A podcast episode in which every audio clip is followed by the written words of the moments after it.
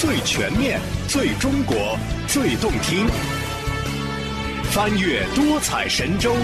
感受今日中国，揽胜华夏风情，聆听城市韵律。全景中国，全景呈现。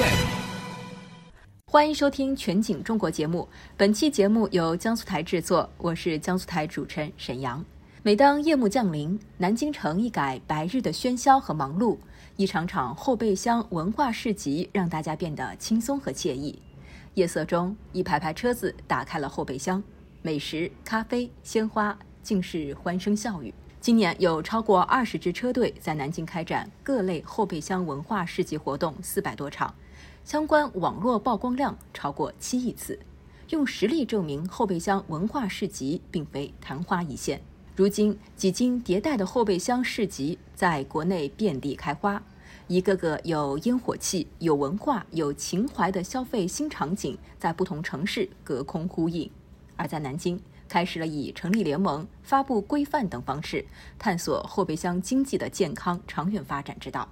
来听江苏台记者丁凤云、刘正泽的报道。夜晚八点左右，南京秦淮区的一处集市，只见二十多辆私家车一字停放，车主们将后备箱敞开，车内商品琳琅满目，有烤串、炸串、现磨咖啡、手做鲜果茶、自制蛋糕等等。前来摆摊的车主背景迥异，有开实体餐饮店的小老板，也有金融、文化等行业从业者第一次出摊卖货。手做鲜果茶宁采臣的摊主梁女士是一名资深 HR，虽然尝试做后备箱集市只有四五天，但他已经积累了一些生意经。在他看来，要想在五彩斑斓的后备箱集市吸引到顾客，招牌不能落了下风。那做成这三个字大家都记得住，就因为大家都知道念好倩宁采臣嘛。那我们就想把橙字改成橙字的橙，就尤其是谐音。那宁呢又是南京的地名，对吧？对，所以我们就想就是在南京采的橙橙汁，自由灵活，还自带时尚气质和文艺滤镜。后备箱市集深受年轻人喜欢。正忙着翻烤面筋的摊主刘女士，白天在一家美容机构做前台，夜幕降临，摇身一变成了摊主。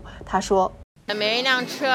更年轻化了一点，更时尚化了一点。有这种后备箱这种夜市，我觉得应该是可以持续发展。我觉得这样的城市不是有烟火气味了吗？夜市千灯照碧云，从大街的这一头到巷子的另一端，灯火交错，满是人间烟火气。不过背后也存在隐忧，三五天换一个地方，无需营业执照，难免有一锤子买卖之嫌，甚至出了食品安全问题，也不定能找到摊主。南京木雁滨江风貌区是南京后备箱文化市集的发源地，这里见证了南京后备箱文化市集成长的种种。早在去年十月，五马渡汽车后备箱文化市集就已初显规模。今年三月日渐升温，高峰时永济大道沿线两公里平均每天有一百五十多辆汽车出摊，争议与担忧沸沸扬扬。暂停整治共商对策，直到五月二十号，五马渡汽车市集正式回归，有了官方背书，更有了官方监督。南京商务部门、街道社区以及大型商业综合体多方参与，协助后备箱车队固定场地，确定营业和管理规范，其中包括出摊必须保证三证齐全，以电代替明火、卡式炉等火源等等。从抖音、小红书等社交平台的数据来看，这也成了南京后备箱文化市集的一个分水岭。小红书生态大客户文旅行业总监杨静倩，这其中有人看到了五马渡回归后的井然有序，拍手点赞。其中在五月二十日之后。南京的汽车后备箱文化市集的新增笔记指数有了突破性的增长，并把这个热度持续延续到了六月至今，逐渐成为了我们站内的一个热点事件。南京市商务局局长张志超分析认为，后备箱文化市集能在南京蓬勃发展，离不开南京浓厚的商业氛围、心怀梦想与创意的年轻人，以及南京这座城市特有的开放包容、兼收并蓄的人文情怀。南京的人均社会消费品零售总额达到八点四八万元，位列全国第一。浓厚的商业氛围也为后备箱文化市集破土而出提供了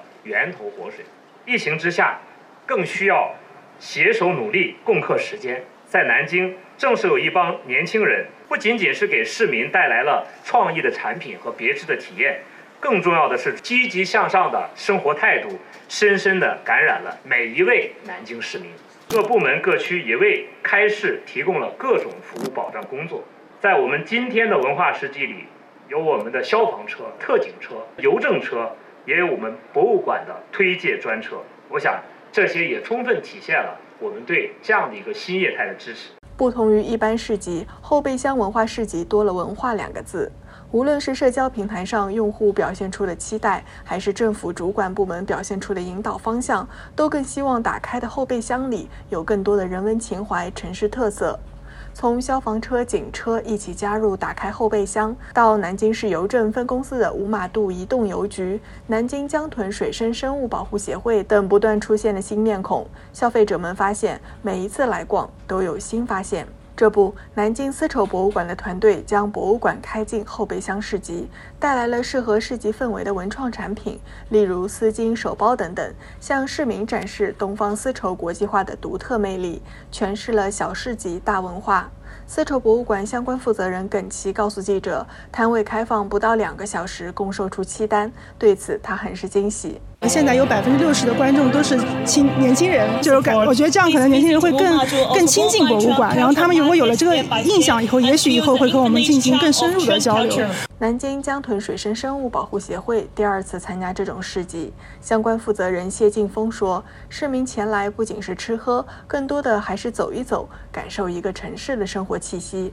我们本身是一个公益性质的协会，然后呢，参加这种集市，通过我们的文创产品。来推广，让更多的人了解江豚，他会把江豚放在心里，然后在日常的一些保护啊、公益事业才会积极的去参加。格外引人注目的是，市集还迎来了几位特殊的车主——南京消防。他们整装入市，将消防宣传车开进市集，现身教学，开展消防安全知识宣传活动，提高市民的消防安全意识的同时，也营造了人人参与消防、人人关注消防的浓厚氛围。而且跨界出圈，创意十足，为市民带来了耳目一新的体验。跨界出圈的消防车，美味可口的长江味道，低碳节能的理想集合，规范与烟火气并重。南京商务局副局长傅宁红表示，市商务局希望通过此次活动，重新定义汽车后备箱文化，希望五马渡汽车后备箱文化市集能够成为全市后备箱市集的一个样板，成为城市夜经济的消费新场景，共同推动规范健康发展，打造时尚。活力、文化、潮流的新型城市烟火气。长夏见市，但汽车后备箱的发展之路远没有结束。如何把南京后备箱文化市集这一消费场景打造成独有的 IP，在今后持续火爆下去？南京各车队主理人在官方指导下，自愿联合组成了发展联盟，并发出六点倡议：要做规范发展的执行者、文化标杆的开创者、绿色发展的参与者等等。南京市商务局相关负责人表示，相关规范文件也已经在路上，将于近期发布。比如说，在我们的文化内涵的体现上面，在讲好城市故事、传播城市。